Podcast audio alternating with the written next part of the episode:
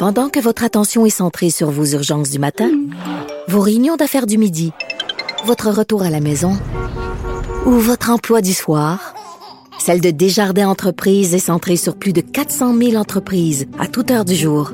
Grâce à notre connaissance des secteurs d'activité et à notre accompagnement spécialisé, nous aidons les entrepreneurs à relever chaque défi pour qu'ils puissent rester centrés sur ce qui compte, le développement de leur entreprise.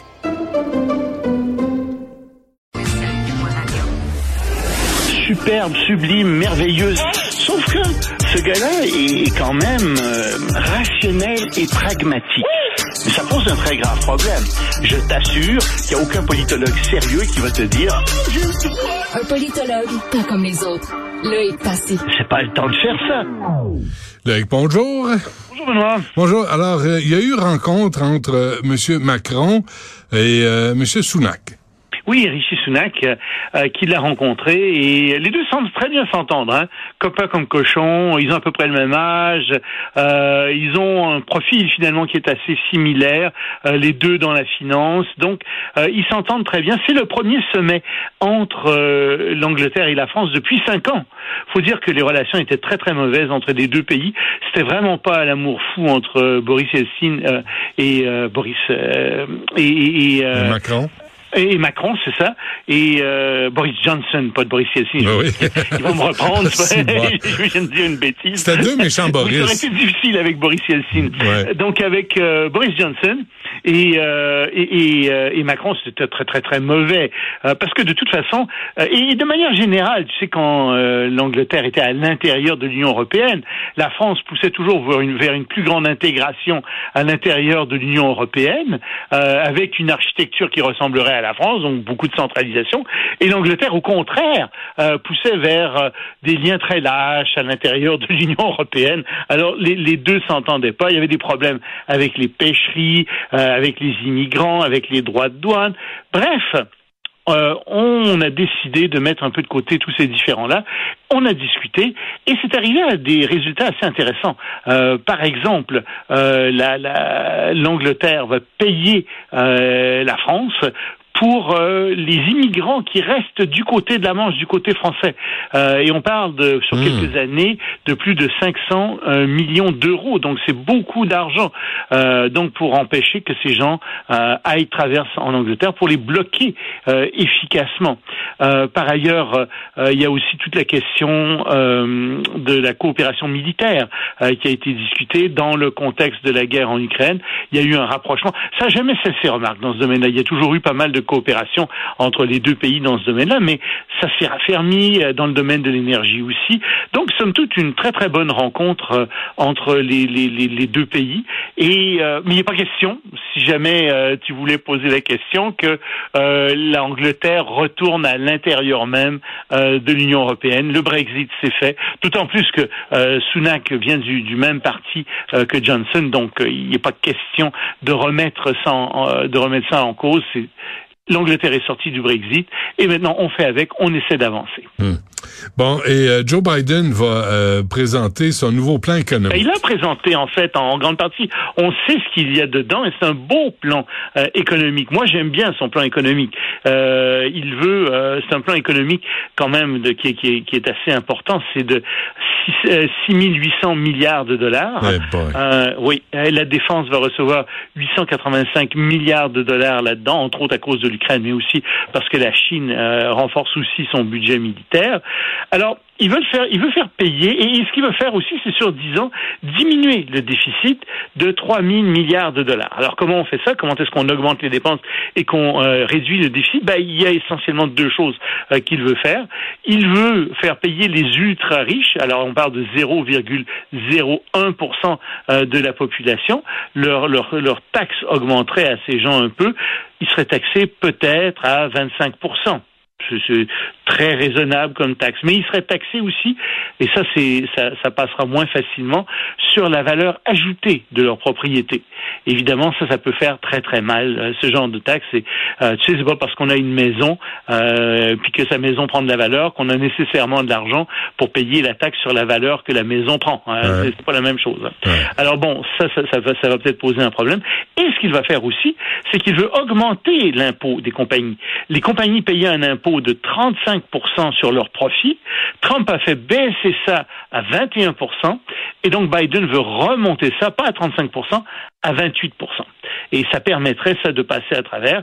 Il pourrait à ce moment-là garder euh, tout le système mis en place par Obama, le Medicare, etc. Euh, la sécurité sociale aussi serait restreinte touchée. Donc ça devrait faire l'affaire de tout le monde, évidemment. Hmm évidemment. Ouais. Ça fera pas l'affaire des républicains, surtout des républicains euh, très extrémistes qu'on trouve euh, sous Trump dans le Parti républicain, euh, qui, qui vont déchirer leur chemise. Mais moi, ce que j'attends de voir, c'est s'il n'y a pas quelques républicains parce qu'ils sont pas tous extrémistes, euh, qui vont pas voter du côté euh, des, des, démocrates à la Chambre. C'est pas complètement impossible. Hmm. On va voir. Peut-être que je rêve en couleur. Bon, on verra ça. Et l'Argentine, qui connaît sa pire sécheresse depuis 60 ans? Depuis 60 ans, dans toutes les récoltes principales, d'un grand exportateur, grand producteur et grand exportateur de soja, de maïs et de blé, et les récoltes au max vont être à 50% de la production euh, qu'elles atteignent normalement. Alors ça va faire très mal ça euh, au monde entier d'abord parce que l'Argentine est un grand exportateur comme je te l'ai dit. Donc euh, le prix des denrées alimentaires va pas baisser dans les mois qui viennent, au contraire. Et puis en même temps ça fait très mal à l'Argentine parce qu'il y a une inflation de 99% par année. Alors euh, oui, oui, puis les réserves de change sont très très basses. Donc, euh, écoute, on leur souhaite bonne chance, mais c'est sûr que tout ça, c'est un effet euh, des, des changements climatiques. Alors, on va voir ce qui va arriver avec l'Argentine, avec tout ça. Bon, et ton, ton ami Xi?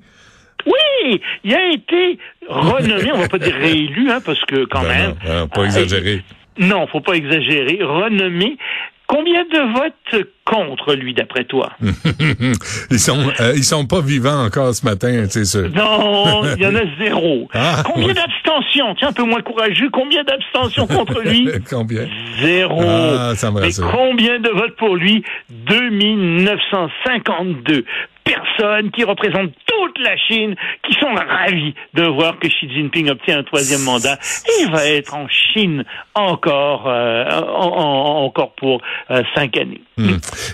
avant qu'on se quitte, Loïc, j'en parlais ce matin. Là, euh, tu sais les les les postes euh, qu'on a vus là euh, là, les espèces de postes de police chinois ou les centres de services chinois là, faut pas faire erreur là. Il y a des gens qui communiquent des données des informations personnelles sur la diaspora chinoise euh, particulièrement au Québec au Canada au, au, régime communiste, au, au gouvernement chinois, pour que pour qu'il y ait de la, de la, pression sur les familles qui sont restées dans les pays d'origine. Oui, oui, absolument, c'est ce qu'ils font. Et puis ils leur demandent de faire de l'espionnage. Et puis euh, ils font, euh, ils communiquent à toutes sortes de personnes, ils donnent de l'argent.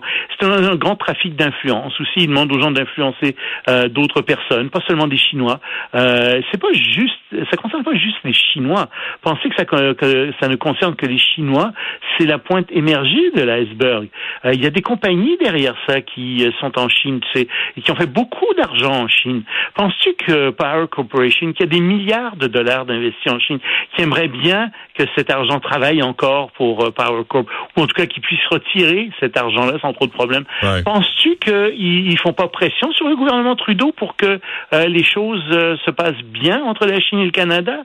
Bien entendu. Qu'en est-il de Bombardier? Bombardier qui a fait aussi des milliards de dollars avec la Chine.